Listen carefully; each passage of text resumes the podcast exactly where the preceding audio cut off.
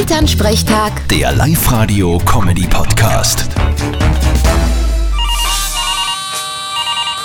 Hallo Mama. Grüß dich, Martin. Du, heute fängt das Dschungelcamp wieder an, gell?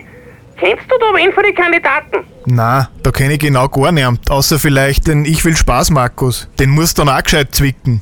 Aber weißt was das bedeutet, dass ich keinen kenne? Was denn? Dass ich in meinem Leben alles richtig gemacht habe. Schaust du das also nicht an, oder? Da schaue ich mir lieber auf ZDF-Info die 300. Hitler-Doku an, bevor ich mir den Schmoren gib. Also ich fürchte mich ja ein bisschen. Wieso denn das? Naja, bei dem Bekanntheitsgrad von den Kandidaten habe ich Angst, dass sie mich auch bald einmal fragen. Mir dann in erster Linie die Fegel im Dschungel lad. Aha, warum denn das?